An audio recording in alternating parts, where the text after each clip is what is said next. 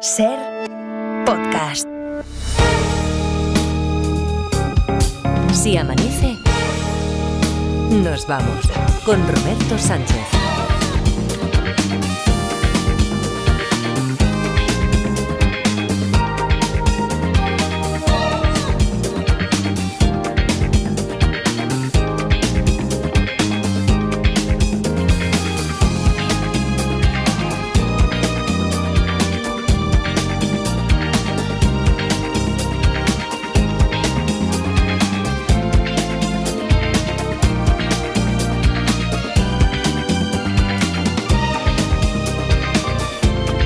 Cinco y 5, 4 y 5 en Canarias. Ya es martes, es 9 de enero. Luis Miguel Pérez. ¿Qué tal, Luismi? ¿Cómo estamos? Buenos días. Buenos días, gente. Uy, eso de Luis Miguel. Luis Miguel, Luis Miguel. Luis Me Miguel. declaro culpable. Luis Miguel Pérez, para aquellas veces digo. las que, eh, en realidad, si tuviéramos mayor eh, sincronía, porque como Luis Miguel, Luismi, está en, en Rubí, igual que Edgar y La Parda y David Muñoz. David, ¿qué tal? ¿Cómo está? Buenos días. Buenos días, Que Roberto. hace días que no te saludo, hombre. Como estás ahí. eh, que Lo tienen ahí retenido. Claro, tienen ahí retenido, está todo el- la sí. jarca está ahí que tiene en Barcelona. Feliz año también para David. No, que, que te decía Luis Miguel que si hubiera mayor sincronía, tú te lanzabas a cantar alguna mañana de, de estas, más de lo que te lanzas habitualmente. ¿eh? Mm, por Luis mira, Miguel. Hombre, por- Te digo que en su momento la idea era hacerlo cada dos semanas más o menos. ya.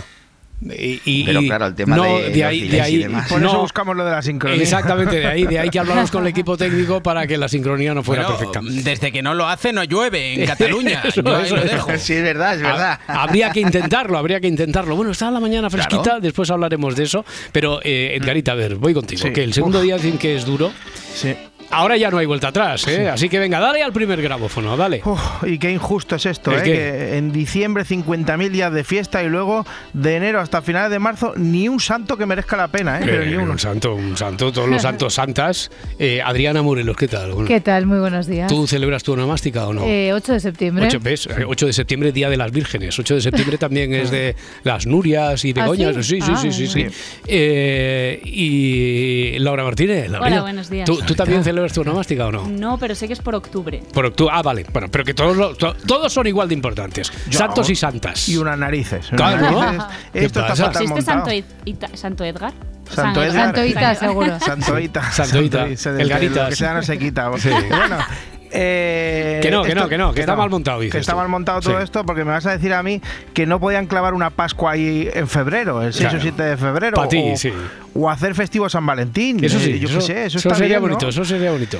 Pero no importa porque nos va a tocar la lotería. Creo que No, nos va a tocar la eh, lotería. eso, eso va a ser más difícil todavía que implantar un festivo en mitad de febrero. O sea, que- Que va, ¿no? Que ayer en Mañaneros de la 1 eh, tuvieron un mago y a un ilusionista que afirman haber acertado tres veces el número de la lotería. Más El- que Fabra. Bueno, y, eh, sí, muchas más. Sí, y, en ¿eh? este, y en este caso la, la del niño, la última. Y claro, les cayó la pregunta esperada por todos menos por ellos. Si no es truco, entonces todos los años os compráis un décimo o unos cuantos de ese número, ¿no? Uy. Digo yo, ¿cuánto os ha tocado este año? Es verdad que nosotros en este caso no lo hacemos, nosotros lo que realizamos eh, es un acto para que la audiencia y todos los espectadores puedan disfrutar y darles esperanza a la gente siempre a, a nivel de, de vida propia, que la gente está con mucha problemática encima y poderles darle siempre un golpe de esperanza. Ya, un golpe de Sí, esperanza. sí, eh, sí, eh, es para dar esperanza en, en vida propia, dice. Eh, Venga, a buscar a otro. No, anda, no, eh, baucar, yo, he oído un argumentario que es mucho mejor, mucho Sí. más romántico, más bonito, que es decir, no es que nosotros tenemos ese don, no podemos aprovecharnos de ese don, Claro. porque si no, Dios nuestro Señor o el destino o quien sea, nos lo quitaría. Es verdad. Entonces, es verdad. eso, eso, no puedes eso, aprovecharte. no claro, puedes aprovecharte, claro. no, no. sí. Si sabes el número que va a tocar, te compras toda la tira, campeón. Madre mía. Claro, Pero, como Lorenzo Sbank, ¿no? Como, como lo que hacía Lorenzo Sbank, que se compraba... Efectivamente, me compraba todo y siempre me he tocado además. Eso es. Pues que, a ver, di que ha sido un truqui, pero no fastidies. Que no eres una top model, eh, hombre. ¿Cómo? O sea, Que no eres una... Este, este enlace entre temas que acabas de intentar... eh, Edgarita, Sí. eh, ¿es posible que haya sido el peor y el más inconexo desde que estás en el programa? Bueno, desde que existe, ¿es posible o no? O sea, decir. Sí, Sí. pero cre- creo que ha sido el miedo, Roberto. miedo estoy, estoy temblando, ¿eh? Estoy temblando. Aquí donde me ves todo grandón, cada vez más grandón, con más caraza, es que hay una banda muy peligrosa, ¿eh? Hay una banda que es la banda de las top models. La banda de las top models. Sí. Bueno, por el nombre no parece muy agresiva la banda, pero. Sí, eh, pues Cuidado, cuidado, eh, que están actuando impunemente en los barrios acaudalados de la capital y sé que tú manejas bien. No, no, mi barrio no, mi barrio Ha no. vuelto la pasarela criminal de la banda de las top models. Bolsos ostentosos, abrigos de lujo y joyas caras. Con este atuendo se camuflan para no levantar sospechas. Siempre actúan en barrios ricos de Madrid, pero esta vez, gracias a la pericia de un conserje, han sido atrapadas. Pilladas infraganti en un piso del barrio madrileño de Chamberí. Todo ocurrió cuando dos mujeres jóvenes veinteañeras, balcánicas, de aspecto exuberante, in- intentaban manipular la cerradura de un edificio con una tarjeta de crédito. El portero vio algo raro y avisó a la policía. Portero, portero no es tonto. Ya lo han oído.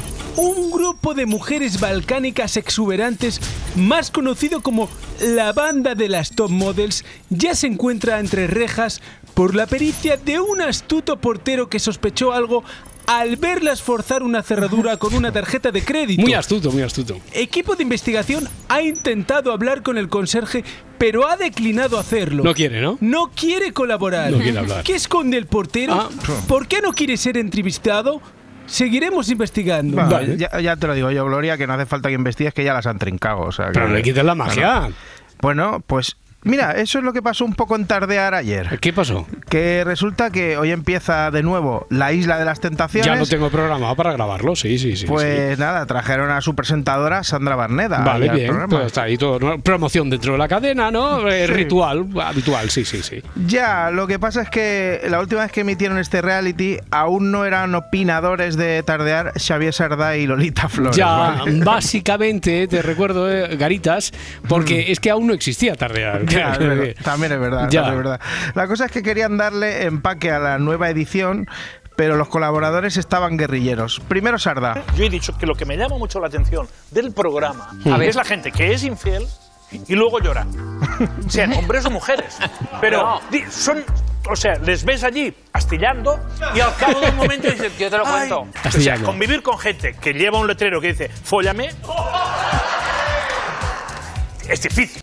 Es difícil, claro. es difícil. Claro, y ahora Sandra levanta eso. O, o fóllame o astillame. Eso es. Según terminología de Sardá, sí, sí. Claro, le suelta todo eso y ahora como lo levanta Sandra. ¿vale? La, la pobre intentando explicar que los concursantes cuando, cuando entraban pues tenían las cosas claras, Ya. pero que luego ya se dejaban llevar, que no era un teatrillo, que hay amor verdadero, pero claro, ahí estaba Lolita para asestar Ay, el ay, ay. espadazo final. Ay. Yo te quería hacer una pregunta, porque es algo que a mí me llama muchísimo la ¿Qué atención. pasa, Lolita? Sí. ¿Para qué van?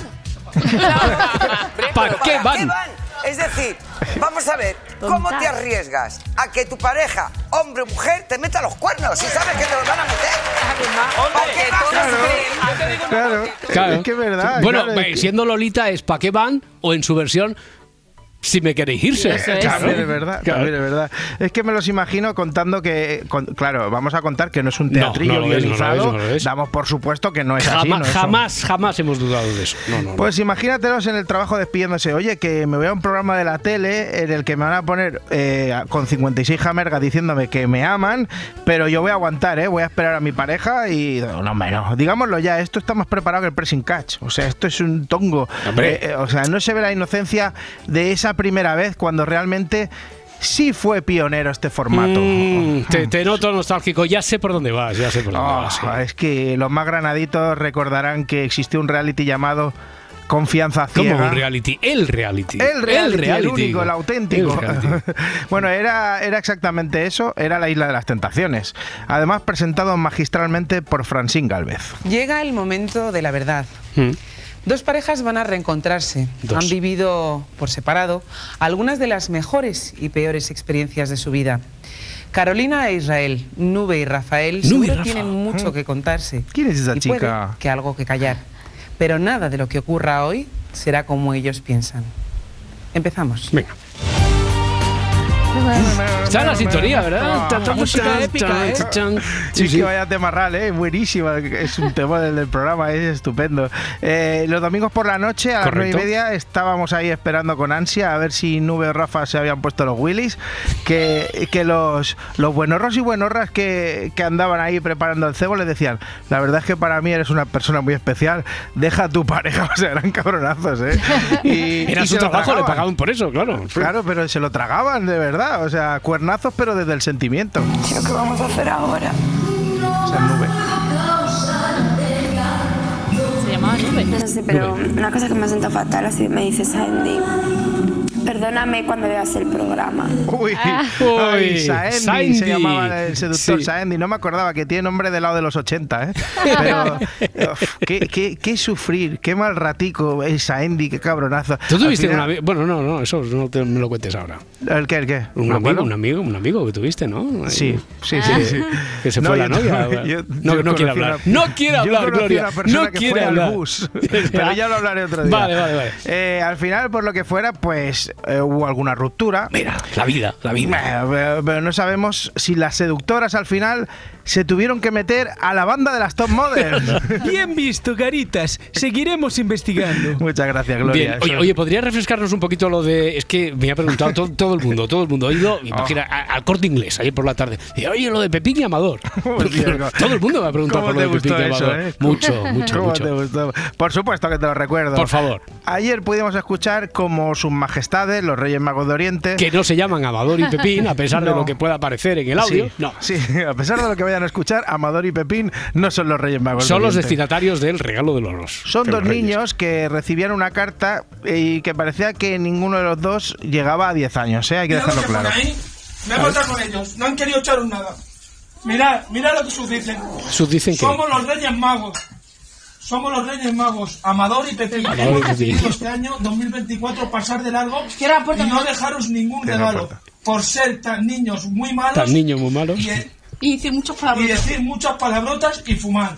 Dice, os traigo carbón. Y ahí está Carbón.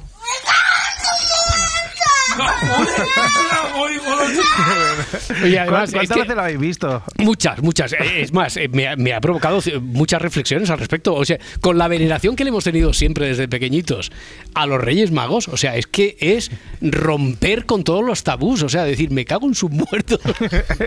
dirigiéndose a los Reyes Magos. Oye, a- a- te voy a decir una cosa. Ha venido Ángels Barceló. En lugar de venir a 20, ha, ha sido oír lo de Amador y Pepín y ha venido por la puerta de atrás rápidamente para ¿Han colarse vuelto, aquí. han vuelto a actuar Amador y No, Pepín? no, no, pero estamos, estamos recreándonos Ah, en, el- vale, en el audio vale, de, vale, de vale, ayer. vale, vale, vale. Sí, hombre, es que ha tenido cierto, cierto éxito, ha tenido cierta tirada, ¿verdad? Ha, ha sido muy bien acogido Era este muy audio. gracioso, muy bueno, muy muy bueno. ¿Qué, ¿Qué tal? ¿Cómo estás? Buen Pues día. aquí estamos. Ya te veo. Peleándonos por las mascarillas, Sí. peleándonos por los pellets, peleándonos por prácticamente todo. En ¿Qué este dijiste país tú? no hay nada que... Verás si esto de las mascarillas Pues va a generar está. debate político. Ahí Pues está. ah, ahí está. Oye, pero que va a ser esto, eh, la ministra de Sanidad ha, ha dicho que encuentra la vía para que sea obligatorio lo Pero de es que las además, ¿qué problema ¿no? tienen? O sea, es algo que no tiene ningún coste para el sistema, que es, o sea, ¿qué problema hay? Hmm. Es- es- bueno, es que no puedo dar, no doy crédito. Lo mismo que lo de eh, puedes autogestionarte la baja, que en pandemia ya pasó, Hmm. eh, que es una ocurrencia. Bueno, pues si así evitas colapso en los centros sanitarios, en los, es que no puedo entenderlo. Con la ventaja de que ahora no hay que negociar con San Chinchón para traer mascarillas de ningún sitio. Exacto, Por que ahora ejemplo, las ¿no? que ahora ya es uso entiendo que es verdad. El otro ayer había reportajes en la televisión diciendo que la gente había ido a buscar mascarillas a las farmacias y que había mascarillas, no hay Ay, ningún ay, problema. ay, O sea. Bueno, pues nada. Eh, eh, pues esto y mm, qué más tenemos. Ah, bueno, hoy vamos a hablar de, vamos a recuperar la figura del sereno, porque Oh. hay algunas ciudades que la están recuperando, como Sevilla, y los que son jóvenes no lo saben, pero yo que tengo una edad, yo he visto el sereno en Sí, Barcelona. sí, sí. En entonces- Barcelona, Barcelona, en Barcelona. Barcelona, Anda. Yo, yo recordaba la figura del sereno en mis veranos de Antequera, pero no, en no, Barcelona pues en no. Barcelona Ah, sí. ciudad, yo recuerdo perfectamente la figura Anda. del sereno. Sereno. Entonces vamos a recordar lo que era la figura del sereno en el Comando Norte. Y luego Martín Bianchi, el jardinero, etcétera, etcétera. Muy bien. Vale. Pues nada, que usted lo pase bien. Pues venga, Bueno, que vaya muy bien. Hasta luego. Eh, Ah, pero esto, ¿qué es no, es esto? una, una cosa, es un, un regalo. Después me Espera, cuentas. que me lo han traído los reyes. Sí, sí, sí. ¿Cómo era la frase? Me cago en su Sí, Me cago cuando lo muertos. abras, dirás, me cago en sus muertos. Ya está. A no, ver, no, pero que, que no, que Ah, no, me no, cago no, eh, muertos. Ahí estamos. Venga, hasta ahora. ¿Has visto? Venga, audio. hasta luego. Sí, sí, guarda, guarda el audio. Porque eh, esto, escuchar a Ángel Barcelona, Ángel Barcelona diciendo que cago en su muerto. A mí me ha encantado, ¿eh? Eh, como reacción guardo. a un regalo, ya verás cómo esto se va a hacer viral. Bueno, Pues más o eh, menos la reacción que tuvo el niño, pero en este caso ha sido positiva y él la tuvo negativa. Sí. O sea, no, no le gustaron los Reyes Magos. Me da que este niño no nos va a salir monárquico. Monárquico no, monárquico no. Pero es que, eh, claro, no solo de Pepín y Amador vive el mundo, porque del drama más grande a la alegría más loca. Porque a este jovenzuelo de ahora parece que los Reyes sí le trajeron lo esperado. Un quad. Un quad. No me jodas.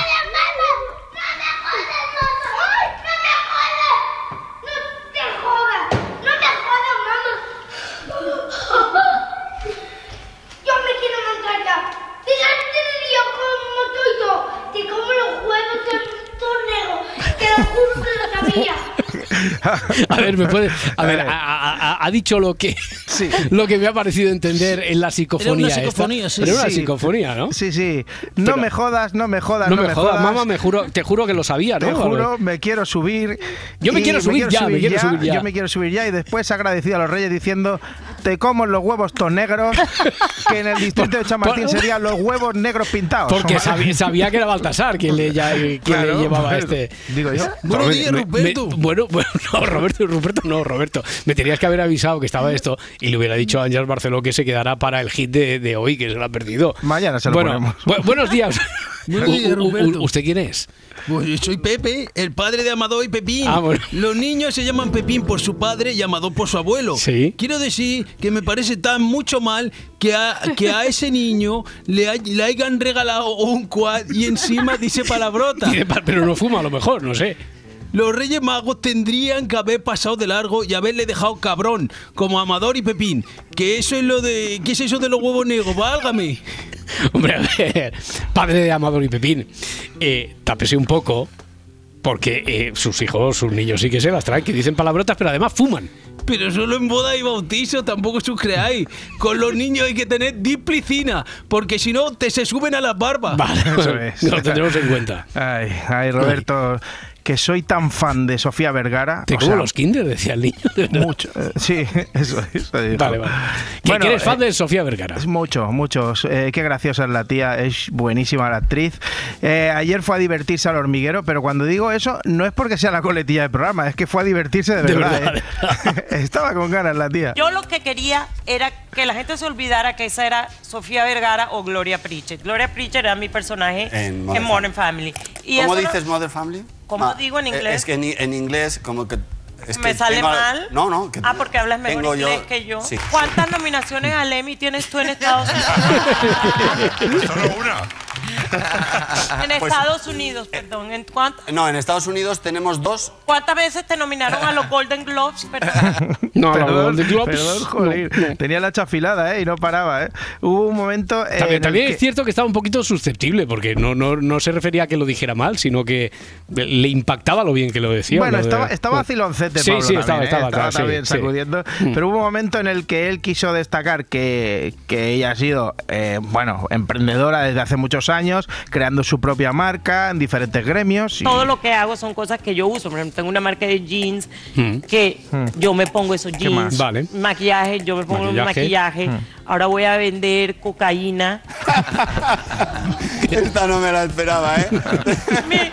Mi marca de maquillaje se llama Toti y a la de cocaína le voy a poner Coti. Venga, no filters, ¿eh? Nada, ahí, nada. venga, Estaba- no filters. había ido a Vamos. divertirse, como dices. Sí, sí, sí. Joder, Sofía ahí a saco, sin conocimiento ninguno.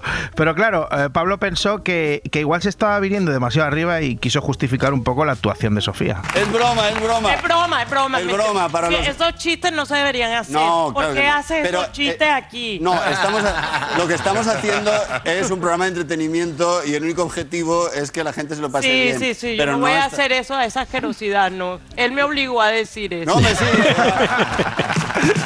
Bueno, lo dicho, que queremos que Sofía Vergara nos mande un saludo a- para el Si Amanece. Sí. Sofía, eh, sé que nos escuchas. Eso es cierto, sí, sí. Eh, que sepas que te queremos más que al 80% de nuestros primos. O sea, muchísimo te Ya, queremos. pero eso, eso lo dices de mucha gente. Mucho, eh, yo ya he llegado a la conclusión de que mucho no debes querer a tus primos, ¿no? Eh, cero, son una panda de cabronazos, pero no hay tanta gente a la que quiera de verdad. no, no o mucho. sea, es- a ver, Sofía Vergara, sí. Sí, ella ¿A quién más? ¿A quién más? Iñaki López. Hombre. Iñaki López, copresentador de Más Vale Tarde, que por fin ha sacado el tema que más daño está haciendo a las familias españolas, la calefacción central. Nos cuesta más despertarnos en invierno por factores clave como es el frío o, por ejemplo, la oscuridad, que hay más horas de, La culpa de noche. eso la tiene la calefacción central, que es un invento que yo solo he conocido al llegar a Madrid, que hace que las comunidades pongan la calefacción central a las 10 de la mañana. El que se levanta a las 8 de la mañana, yo por las mañanas me tengo que pegar con un oso polar para llegar al baño. Muy bien. Buah, a mí me pasó algo parecido el otro día. ¿Qué me pasó? tuve que pelear con un mono de colores cuando volvía de la rave de Murcia. No, parda. lo, lo de Iñaki, lo de Iñaki López era una broma. Era una forma, es una hipérbole. Una hiperbola. No. Ah, sí, una bola gigante, una pedazo No, no, no. de trola, una, ¿no? una, hiper- una exageración. Ah, No, a ver, Iñaki, yo entendí, no se pelea con ningún oso polar. Está hablando en sentido, sentido figurado, ¿sabes? Supongo que igual que tú con lo del mono de colores, esto, ¿no? no, no, yo sí que me peleé con un mono de colores. ¿Ah, sí? O era un zorro. O un pitufo. Es que ya, ya, o igual un ya es que ya estoy mezclando cosas, ¿eh? Pido disculpas por la fumada que hubiera podido pegar en la rave. Mezclando.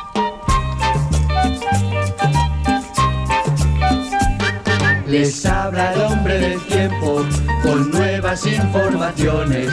Tendremos chubasco y viento en varias de las regiones. El cielo estará nublado y habrá nieve en las montañas. ¿Tú lo has conocido? ¿Has conocido el sereno? No, no tienes tantos No, años, pero me chupé todas las películas de Paco Martínez Soria. Ah, vale, vale. Entonces lo conoces, lo conoces por inquietud intelectual. Lo Sí, no, también ¿verdad? porque mis padres me lo han explicado muchas veces. Sí, sí. Oye, eh, tiempo frío y bastante nublado para hoy, martes 9 de enero, con lluvias más abundantes en Andalucía. Mira, eh, buena sí. noticia eso. Cielo más abierto en el nordeste del país y los archipiélagos.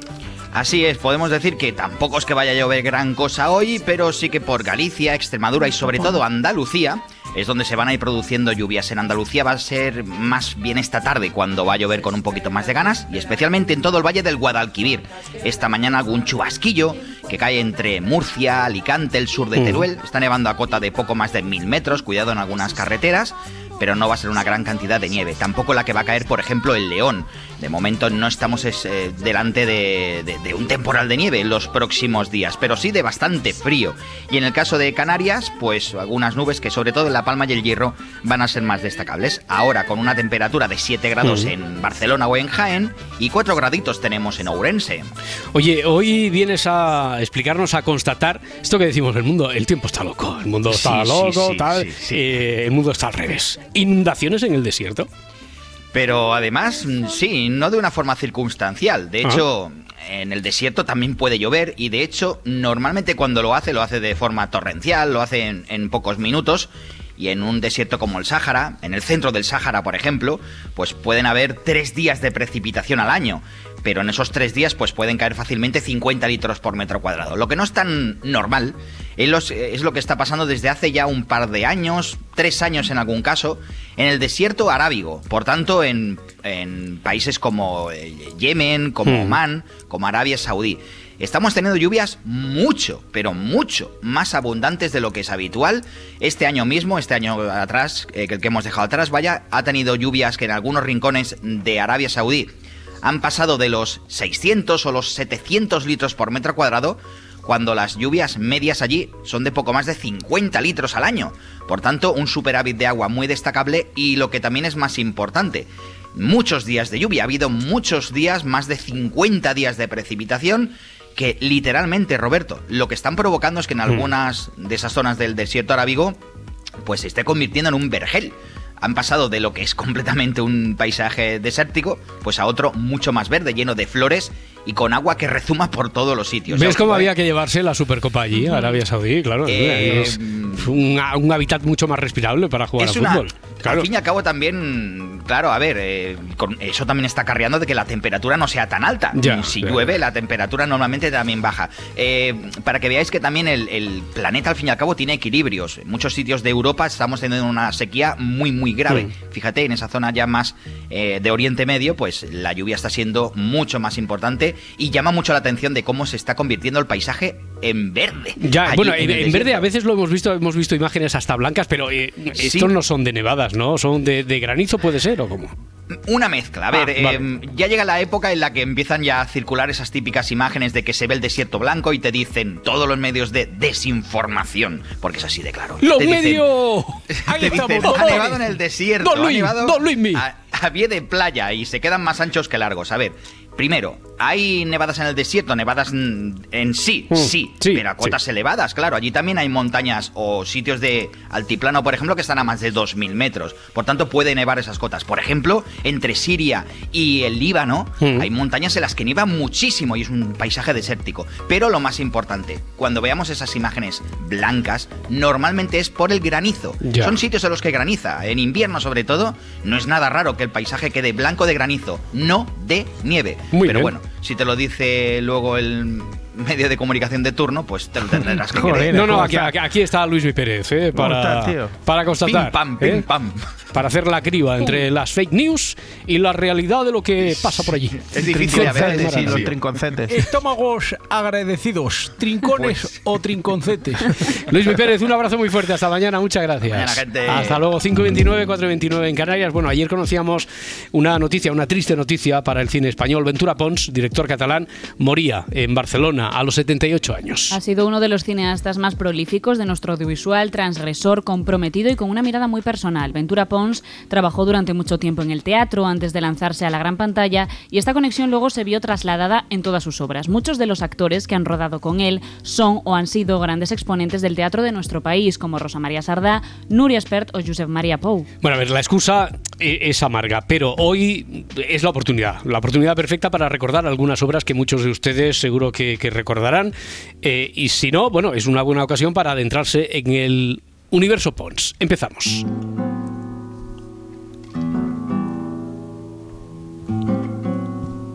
Su primera película es del año 78, Ocaña Retrato Intermitente. El documental pasó por Cannes y descubrió a gran parte del público a Javier Ocaña, un artista, performer y activista LGTB que formó parte de la escena contracultural de la Barcelona de la transición. Me preguntaba el por qué me desnudo por la calle. Bueno, a mí me gustaría saber por qué la gente lleva ropa. Pues lo mismo que llevo ropa, yo me la quito. Y yo pienso que por qué no ir por la calle desnudo. Es como romper algo. Y entonces a mí me gusta romperlo. El primer striptease, que no era striptease, no, no era ningún striptease. Yo me sentía muy feliz. Fue a primero de año, a lo alto de la furgoneta del Pau Riva. Fue el primer striptease a la entrada del año y el primer striptease que se hizo en España delante de 7.000 personas. Este documental, además de poner en valor la figura de Ocaña como un notable artista, fue una mirada muy personal del director a la Barcelona de aquellos años 70. Una ciudad que Ventura Pons ha radiografiado a lo largo de toda su filmografía. Ocaña paseaba por la Rambla travestido con una clara intención de provocar y de que la gente se parase a verle con su mantón y con su peineta, una vestimenta que, por cierto, también lució en el Festival de Cannes cuando acudió. Ser macho es mejor o es, es, es, es lo natural y es lo normal que dice la sociedad. El macho es lo natural. El hombre que va con el, con el hombre, y ya estoy cargando un poco el rollo este de la homosexualidad, porque tampoco creo en los homosexuales. Bueno, el cine, la obra de Ventura Pons. En 1980 firma El Vicario de Olot. A lo largo de los 90, comedias como Ketis Yugas Maripili o dramas como El porqué de las cosas. Si hay algo que se destacó a lo largo del día de ayer sobre la importancia de Pons fue su esmero en hacer cine catalán en catalán, pero no solo eso, porque él se encargó de doblar prácticamente todas sus películas al castellano para facilitar así su distribución por todo el país. A finales de los 90, junto a, junto a Rosa María Sardà, Núria Espert i, Mens- i Mercè Pons en actrices. Ets una gran actriu, no et rebaixis. Les imitacions deixa-les per mi. I si prenem un whisky?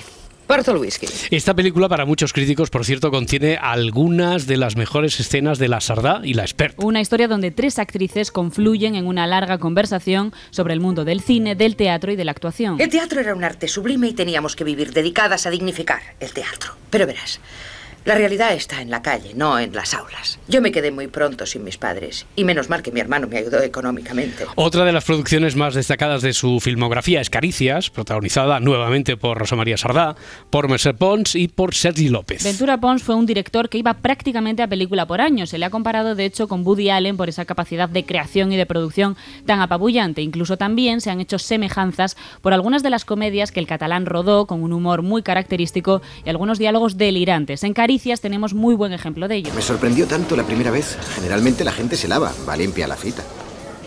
Perdona, no sé si lo tuyo es un problema de suciedad, quizás sea algo fisiológico, una especie de enfermedad interna, alguna malformación o infección de las glándulas, como la persona a la que le huele el aliento. Por ejemplo, eh, abordó la homosexualidad en Amigo Amado, una obra que obtuvo tres nominaciones al Goya. Entre ellas a Mejor Actor Protagonista para el maravilloso Josep María Pou. Esta película, para Antonio Gasset, mítico director de Días de Cine, es la maravillosa y terrible obra maestra de Pons. ¿Desde cuándo tomas vodka? No tengo vodka. Agua mineral. Sin gas. No me toques los cojones. Ginebra. Eso sí, Ginebra. Nos emborracharemos y pasaremos lista a nuestros errores de juventud. Recordaremos un afecto que nunca ha dejado de existir. Afecto. Afecto, estimación, aprecio. Alguien que te necesita. ¿Todavía me necesita? Y ya entrados los 2000, el humor nunca lo abandonó. Y ahí tenemos el ejemplo de Anita no pierde el tren con una sarda deslumbrante en el papel de una taquillera de un cine de barrio. Al cine jo també hi feia el meu. De taquilles ja se sap. N'hi ha de moltes menes. Una taquillera que tras el cierre de su cine para convertirlo en un multicine, una lucha que por cierto también el propio director eh, luchó por ella en la vida real, la de recuperar esos cines históricos de ciertos barrios de Barcelona. Bueno, pues esta taquillera sigue acudiendo a su lugar de trabajo y allí se enamora del hombre que maneja la excavadora de la obra, José Coronado. Enamorarse nunca es un error. Aunque acabe como Rosario de la Aurora, tenga un final dramático, trágico. No, lo sé por mí, por mi propia experiencia. Anita, tú nunca te arrepientas de haber dado el primer paso. Tienes toda la razón, Natalia. Tengo que ser positiva. ¿Qué pasa si a los 50 me he enamorado de un hombre casado? Pero guapísimo, pero casado. Pero guapísimo, guapísimo, pero casado. Oye, Anita, ¿cómo te repites, hija mía? Arrancábamos este homenaje hablando de su primer y gran documental. Venga, finalizamos también por esa línea. Porque el documental fue un género que volvió a explorar en más ocasiones. En el 2002 quiso recordar a Gato Pérez, el cantante y compositor argentino que se asentó en Barcelona en los años 60 y popularizó la rumba catalana. Este tributo lo hizo con su película El Gran Gato. La rumba que no és de la Xina ni del Japó. La rumba que no és de la Xina ni del Japó. La nostra rumba de Barcelona està marejada de món. Bueno, y otro homenaje a otra artista que, que por cierto, que es que nos dejó hace unos días, Colita. En 2014 dirigió Cola Colita Colasa, un documental sobre la fotógrafa catalal- catalana fallecida hace 10 días en Barcelona. Ella fue la gran exponente de la gauche divine barcelonesa y Pons la retrata en una conversación rodeada de amigas con las que se sienta a hablar del trabajo, de la vida y por supuesto de Barcelona. Aquest era un país pobre, trist i desgraciat. Saps la cosa més important que tenim? La memòria. Todavía. Colita, no et posis dramàtica, No, no, eh? dramàtica Ventura Pons estuvo nominado cuatro veces al Goya, fue premiado con un Ondas, una medalla de oro y el Premio Nacional de Cine de Cataluña. Pero su legado va mucho más allá de los galardones. Pons estuvo en Cannes, también estuvo en Berlín y en otros de los grandes festivales europeos, sí, pero lo más importante y con lo que nos tenemos que quedar hoy es que su ausencia deja un vacío en el cine catalán y por consiguiente en el cine español. Penja el compàs i belluga els peus.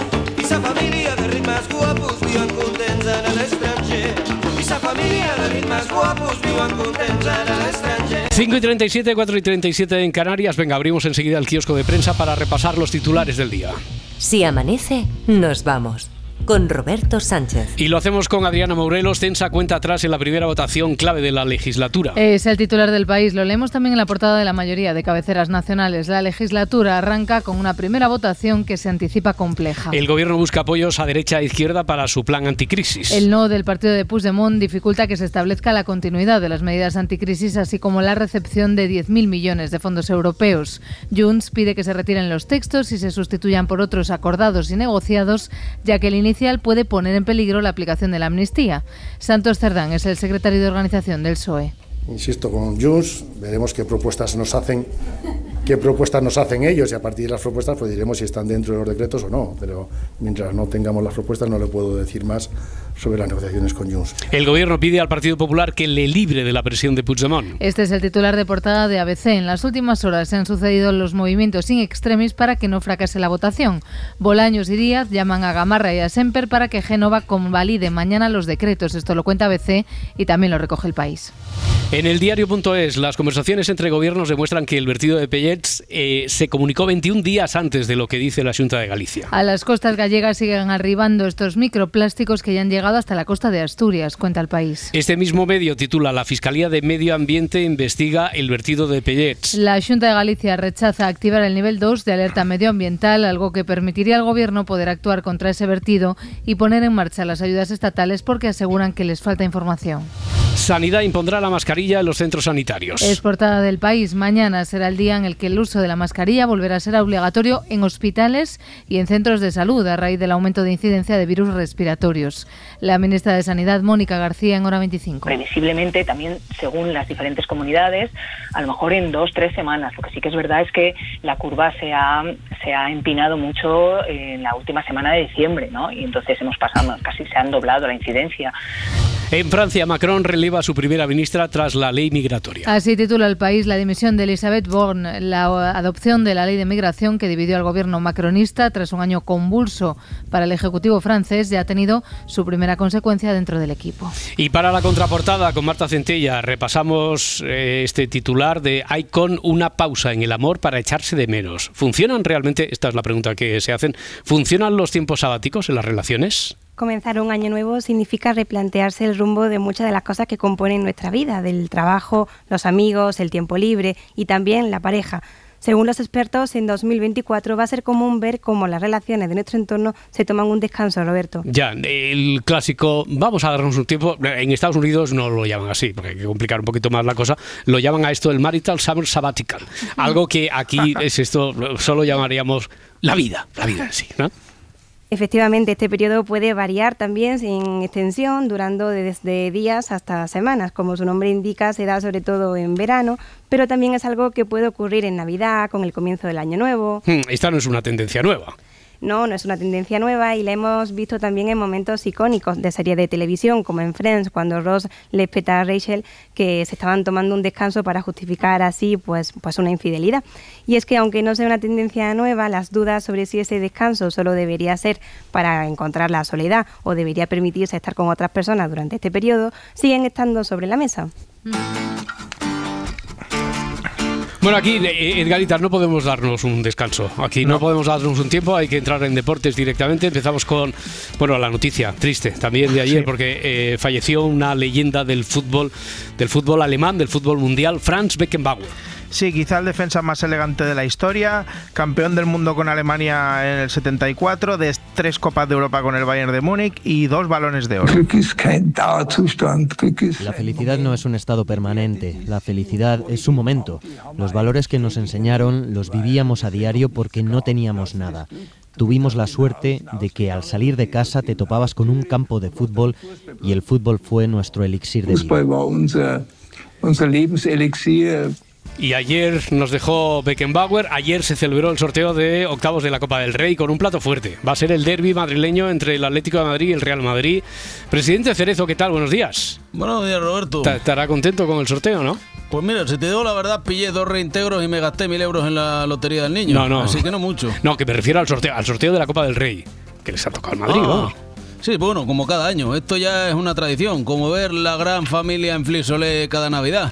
¿Qué gracia tiene Chencho, el jodido? ¡Chencho! Sí, y usted, presidente Florentino, ¿qué tal? Buenos días. Buenos días. Estará contento también con el emparejamiento, ¿no? ¿Qué Mbappé ni qué Mbappé? Digo, sí, sí, tenemos al mejor entrenador y al mejor jugador que es Jude Bellingham. Nada que temer, ni siquiera los árbitros. eso, es, eso es. Bueno, y digamos que ayer el Unionistas de Salamanca, equipo de accionarado, Otra vez. accionariado, accionariado, accionariado Ya. popular. Sie- siempre que hables del unionistas lo vas a decir, pero bien, ¿no? Pero, Sí, pero vas a decir esto. Por supuesto, por supuesto. Además, estoy contento porque, como te decía, el Unionistas. Equipo de accionariado popular, tal, y eso, Eh, sí. eso es, ¿Qué eso pasa? es. Pues que podemos decir que ayer tuvo el mejor día de su historia porque en menos de dos horas pasó de eliminar a un primera como el Villarreal a que le tocara en el sorteo el Barça, ¿vale? Y ya sabes que contra el Villarreal que se jugó ayer porque se aplazó por un apagón. Sí, o sea, sí. el día anterior hubo un apagón, se jugó ayer y nada, ante las acusaciones de que no quería jugar eh, del Villarreal, su entrenador Marcelino se mostraba un poquito enfadado. Es una chorrada. Quien, lo haya, quien haya dicho eso no sabe muy poco de fútbol. Y cuando sucede una prórroga, el mayor favorecido siempre es el equipo de primera división contra un equipo de primera red. ¿Qué beneficios sacábamos nosotros con venir a jugar hoy? Era todo contras. Teníamos que quedarnos en Salamanca un día más. No, pude, no podíamos hacer cambios. Entonces, ¿quién dice eso? Quien quiere difamar la falsedad. Pues ala, y venga, y lo pongo en las redes, lo meto en las redes y se culpa a una persona que quería todo lo contrario. Joder, Está mutando en mí, ¿eh? Ojo. Sí, un po- un poquito. En sí, el carácter poquito. también, ¿no? La Sí, voz y sí, el carácter. sí, está cabreado. No, Estoy a punto de decirle que nos mande un saludo también. Pero vamos al momento que mola, al de después, al del sorteo. Unionistas. Unionistas de Salamanca. ¿Con quién? ¿Contra? Fútbol Club Barcelona. Bueno, qué celebración. Imagino que el emparejamiento habrá caído bien también en Can Barça, ¿no? Xavi, ¿qué tal? Buen día, buenos días. Buen día, bien. Sí, Los ¿no? cojones. Hombre. Digo, ojo a Unionistas, que es un equipo muy peligroso. Ha eliminado a todo un Villarreal y en su casa son muy fuertes, con el calor de su afición. No, calor van a necesitar, porque en Salamanca hace muchísimo frío en esta época del año. Se acordará a lo mejor de una eliminatoria año 98. Perdió allí el Barça frente a la Unión Deportiva Salamanca 4-3 en aquel momento. Pero bueno, Ah, bueno, que, que hace frío, hace frío. Si hace frío, al menos ya tengo una buena excusa si hay un accidente. Ya, y mañana se disputa el primer partido de la Supercopa de España Sí, en la Arabia. Supercopa de España que se juega en Arabia y que la juegan cuatro equipos. En la primera semifinal la juegan también como en la Copa el Atlético de Madrid y el Real Madrid. Y quiero que escuches una cosa. A este fan acérrimo del defensa del Atlético, César Azpilicueta. Es mi leyenda, César Azpilicueta, mi leyenda, lo amo mucho, lo amo mucho, más que te, ¿qué le parece? Bueno, Lo juro. Es la leyenda del Chelsea, 11 temporadas. Hombre. 11 temporadas con en nuestro equipo. Y él ganó, él ganó todo. Él ganó todo, lo juro, él ganó todo. Ganó todo. No hay copa que César no ganó. Bueno, ya, que le falta decir que le como tus huevos, ¿no? Sí, pero la- Sí. me, me encanta como dices, Azpilicueta. Eh, la otra eliminatoria se enfrentarán el jueves el Barça y Osasuna. Turno del segundo grabófono, A ver. Sí. eh, quisiera saber si siempre habéis tenido claro a lo que os queríais dedicar. A ver, lo digo porque es que hay gente que se hace adulta y que sigue dudando, que pasa la vida siendo un poco la Barbie de las profesiones, que si veterinaria, que si piloto. Por ejemplo, Feijoy. A ver, mm, él es político, ¿no? Mm, Bueno, Feijó y Alberto Núñez Feijó estudió Derecho. Bueno, peor me lo pones, es abogado. Que tengo aquí colgado. Bueno, ya está. Feijóo es funcionario, ahora en excedencia, del Cuerpo Superior de la Administración General de la Junta de Galicia. Sí. Pero a veces él juega a ser eh, mago adivinador. ¿Por qué? Esto fue el pasado mes de noviembre, cuando ya le veía las orejas al lobo del independentismo y trataba de avisar a Pedro Sánchez. Señor Sánchez, cuando el independentismo le falle, Si hay algo que te inquieta, cuando hasta usted le supere la legislatura y ocurrirá, te atormenta no me busque. y te perturba, Yo me quedo con la mayoría de los españoles que ustedes consideran de segunda. Señor Feijó, bueno, al final acertó en su premonición y al presidente le están fallando ya, le está fallando el independentismo. Bueno, es que vengo de tierra de megas, así que sé bien lo que me digo. Tengo dotes adi- adivinatorias. ¿Ah, sí? Por ejemplo, en un ratito la Mourelos hablará de Ayuso y las mascarillas. Me acaba de venir a la mente. Bueno, bueno, vale, venga, mientras sigamos con las profesiones. Ayer, por ejemplo, Feijo se levantó así como entrenador de fútbol. Así hablaba de ganar Galicia con Alfonso Rueda. Ganaremos, como ha dicho ayer, el presidente Rueda sin dar un balón por perdido. Vamos a ir partido a partido.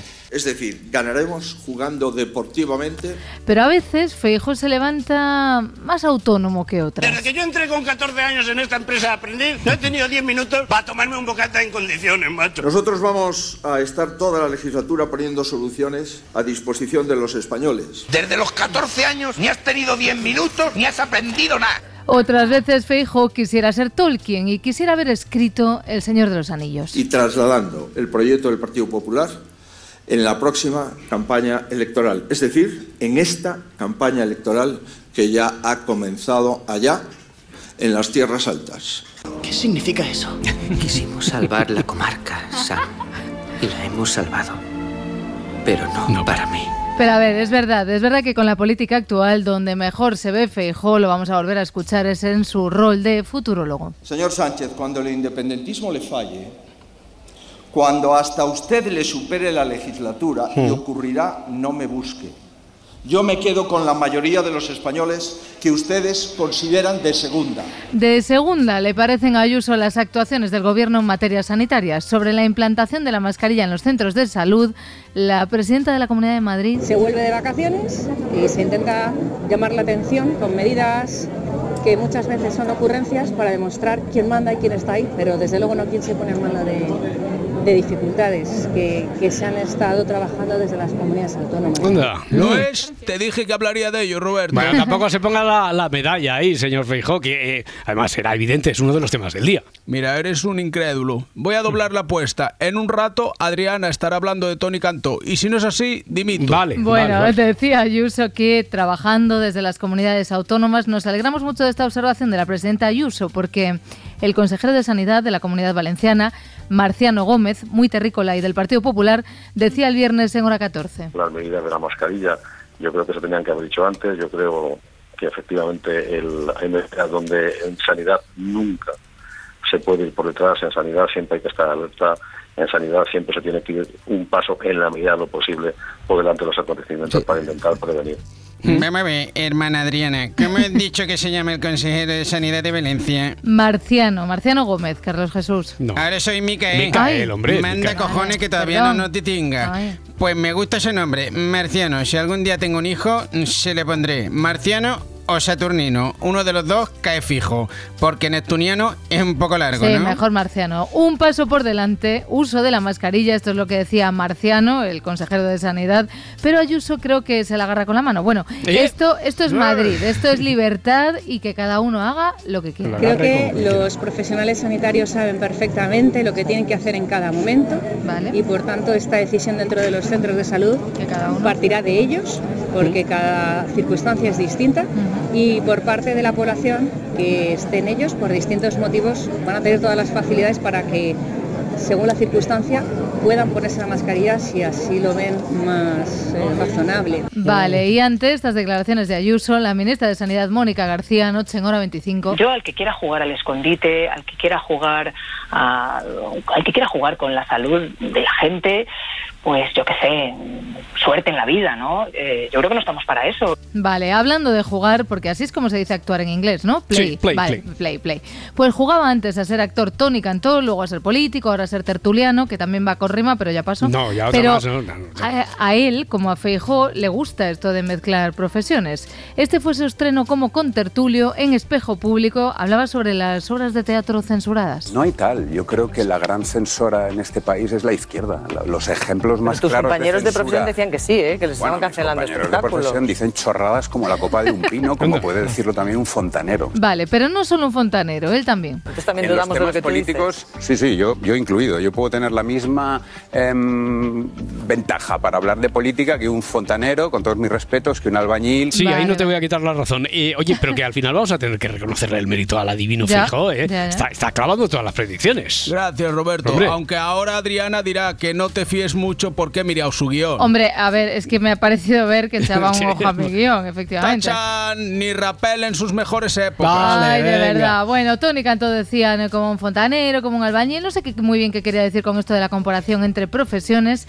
El caso es que tanto que se le criticó aquello de la oficina de- del español, ¿os acordáis? Sí. Pues, pues valió de mucho, de muchísimo. De hecho, Tony Cantó, en menos de tres minutos en espejo público, repitió una expresión latina, que ahora que lo pienso igual sería oficina del latín. Bueno, uno. No quiere decir per se que sea correcto, que tengan razón ni nada. Y dos. Yo creo que hay algo que se da per se, por Per se. hecho, Vale, de profesiones va el tema hoy. ¿eh? Vamos con músicos de profesión y haters también de profesión. Iván Ferreiro sobre Operación Triunfo. mejor de mi Twitter y de mis tweets de cuando comento test, todo lo que no escribo y lo que mi, y lo que mi chica no me deja escribir. Los que están en borradores, ¿no? No, no llego a escribirlos, digo, aquí debería decir esto y me dice, por favor, no lo hagas, porque realmente me, me cagarían todos. ¿no? Vale, eh, literalmente. Creo que a Iván Ferreiro no le gusta mucho Operación Triunfo, me da la sensación. No ¿eh? nos prives, déjanos pildoritas de vez en cuando. No, porque me parece, me parece cruel con los chavales que están ahí. Es decir, lo haría, lo haría si solo le afectara al tonto de Tiner Rubira o, a- o alguno de estos que llevan los programas, ¿no? Esta gente que no le interesa la música en absoluto, ¿no? A la- las profesores y la hostia, que me parece que son unos cantamañanas todos, ¿no? Buah, pues me cae bien el Iván Ferreiro este, ¿eh? Es un hater de los buenos como yo o como Bollero. En dos minutos se ha cagado en todo lo cagable. Suerte que no le han preguntado por política. A ver, es verdad que Iván Ferreiro luego re- recula. Bueno, no sé, mira, escuchadlo, porque lo importante es que cada uno dice, se busque la vida como mejor pueda. Me meto ahora también con ellos, ¿no? Y les llamo cantamañanas y todo esto, pero bueno, hace- hacen su trabajo y alguien les da el trabajo y, y hay que trabajar de, de lo que sea, ¿no? Vale, pero que nadie se tome esto de Ferreiro como algo personal. Es que a él no le gustan las personas que se enfrentan unas con otras. Lo de la competición, que no, que no. Así en general, y los premios a él no le gustan en particular. Creo que la música es lo menos competitivo o debería ser lo menos competitivo que hay, ¿no? Por eso tampoco me interesan los Grammys o mierdas de estas, ¿no? Me refiero. Ni los Oscar me interesan, ni, ni los Goya, ¿no? Me parece, me parece toda una verdadera basura, ¿no? Y me parece un estercolero, me parece tal. Y luego esa cosa de ir premiando cosas, ir premiando películas, ir premiando canciones, pues me parece, parece horrible. Horrible todo, no, no, no tenía su mejor. guste, ¿no? La tarde más optimista, No, Iván Ferreiro, ayer. no. Venga, oye, vamos con lo importante, que Sí. es el cumpleaños de Jesulín. Jesulín, muchas felicidades. Muchas gracias, Roberto. Que ya has entrado en el club de los 50. Sí, sí, medio siglo ya. ¿Sabías que yo nací pocos meses después de la muerte del gran Pablo Neruda? No, me dejas acojo- no, no tenía, no tenía en mente ese dato. Pero que muchas gracias eh, por ilustrarnos una mañana más. Ay, 50 años, ¿eh? 50 tacos y en su mejor momento porque su mujer, o sea, Ma- María José Campanario, abrió las redes sociales. Estos de Mañaneros en Televisión Española. María José está tranquila porque antes María José decía buenos días. Y hay algo que se me escapa. Es que hay algo que se me escapa. Está tranquila, Jesulín está tranquilo. Pero todavía tengo potencia. Tiene potencia. Que jamás Claro. hubiera abierto esas redes sociales si Belén siguiera en su antiguo puesto de trabajo, si aquel programa en el que trabajaba Belén estuviera en marcha, porque inmediatamente con todas esas fotografías ya se iban a montar un programa. Es decir, Pues jódete que estoy viva. yo creo que la clave es justamente esa. Ellos han estado muy retraídos durante todo este tiempo porque sabían que cualquier cosa, Por cualquier evitar. gesto, cualquier declaración se le iba a sacar punta. Ahora están relajadísimos y Nada es lo que parece. Eso no es, estás tranquilo, Jesulín. Sí, señor. Estoy más relajado que los albañiles de la Sagrada Familia. No veas cómo duermo por las noches. Y eso que ya sabes que cada día me veo 18 o 20 cafés Aguaos, aguaos, sea, a ver, lo que pasó también en Mañaneros es que destacaron la formación académica de la hija de Belén Esteban y de Jesulín, y claro. La sacó al extranjero para que estudiara. Andrea está muy preparada y muy formada. Las ideas que, que tiene no lo sé, pero el hijo de puta, prepararse está preparado. Ahora, ahora me he acordado, oye, sabe- eh, me contó Félix Martín, el fiscal. Yo creo que debe ser de la. No iba a decir la única persona, de las pocas personas en España que no sabe quién es Belén Esteban. No, ¿en No, no, de verdad, no sabía quién es Belén Esteban. Entonces, Félix Martín hace poco fue él Belén Esteban. Os contaré por qué. Llegó a casa de un amigo y le abrió la puerta a Belén Esteban. No. Le dijo, ¿quién Sí, eres? hombre. Eh, sí, sí, sí, sí, sí. Le abrió la puerta. Es, como amiga común, Belén Esteban. Le abre la puerta a Belén Esteban. Le dice, yo a ti te conozco. Ella a él, porque lo conocía de Crims y de, y de. Sí, sobre todo de Netflix. Dice, perdona, está. No recuerdo cómo se llama el amigo. Dice, sí, pero no sabe quién soy yo. O sea, Belén Esteban no podía creerse que Félix Martín, a quien ella conocía, No no, supiera. porque debe ser la única persona en el mundo que no, Por favor, que no sabe de ella. Bueno, oye, preparada está también Raquel, ¿no? Sí, sí, sí, sí, está preparada, tiene 21 años, es una chica que lleva 9.000 pavos gastados en operaciones de estética. ¡Hala! Tiene, repito, 21 años y es una cuestión de ambición o de espíritu de superación o de algo así. Hay gente que piensa que cuando nos hacemos intervenciones, cirugías o lo que sea, que somos personas acomplejadas. No, no. Y realmente, para nada. Yo siempre me he querido, me ha gustado mi físico, pero tengo la mentalidad que pienso que siempre podemos tener una mejor versión de nosotros mismos. Entonces, yo, en mi caso, Pero la, la- complejos cero. la mejor versión la da la cirugía. La mejor versión la puede dar el deporte, la puede dar la cirugía, la puede dar muchas cosas en general. ¿Qué es lo último que te has hecho? Libros no. Los libros Los no. libros no, ha dicho, los, los libros, libros no, no. decía por lo bajini una colaboradora de Sonsoles con muy mala leche. Pero lo mejor es que Raquel, ella sí sabe la verdad de sí misma. Es que es, es tan subjetivo decirle a Raquel que es una mujer guapísima. Pero yo he visto fotos Sí, tuyas yo sé que soy guapa, pero es que, a ver, o sea... Entonces, ¿qué quieres se- ser? ¿Más guapa? Se puede mejorar, se puede mejorar detalles. Claro, todo, todo se puede mejorar. Mañana lo intentaremos. A eso de las 4 estamos por aquí. Hola, soy Alberto Núñez Feijó.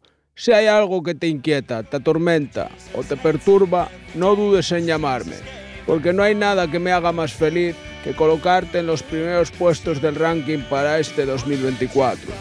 Vamos con los socialistas. Si eres del PSOE, te auguro un año movido. Veo que tendrás problemas con Junts y... Espera, la carta morada. Estas son las de Podemos. No tiene buena pinta, ¿para qué nos vamos a engañar? Si me hubieras hecho caso el año pasado, ahora estarías más tranquilo. Vamos con sumar. Uy, lo mismo peor. Veo un año complicado. Ninguno de tus proyectos va a salir adelante porque alguien muy cercano te ha traicionado.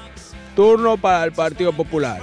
Pues fíjate, aquí veo brotes verdes. Vas a renacer cual ave fénix y no descarto un cambio de puesto de trabajo. Tal vez una presidencia del gobierno, no está muy claro, pero a mitad de año se intuye una moción de censura.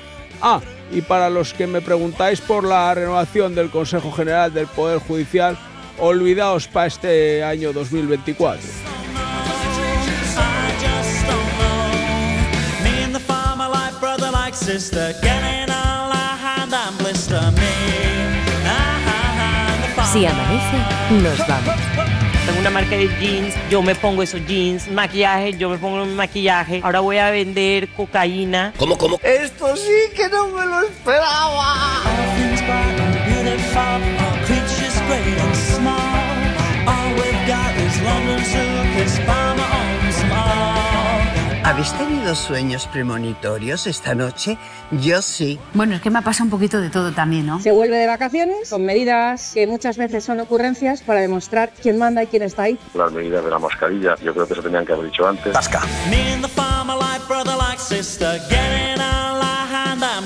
Me. Ah, ah, ah. Estamos ante un salto al vacío. Si hay algo que te inquieta, te atormenta y te perturba, Es el momento de votar al PP. No te voy a fallar. ¿te quieres callar? Si amanece, nos vamos. Déjame que me despida, ¿no? Con Roberto Sánchez. No nos prives, a- déjanos pildoritas de vez en cuando. Y que Budabi me recuerda los años 60 y 80 de Marbella, que yo no he visto más grúa. Pues este es el nivel. Cadena Ser. Para no perderte ningún episodio, síguenos en la aplicación o la web de la SER, Podium Podcast o tu plataforma de audio favorita.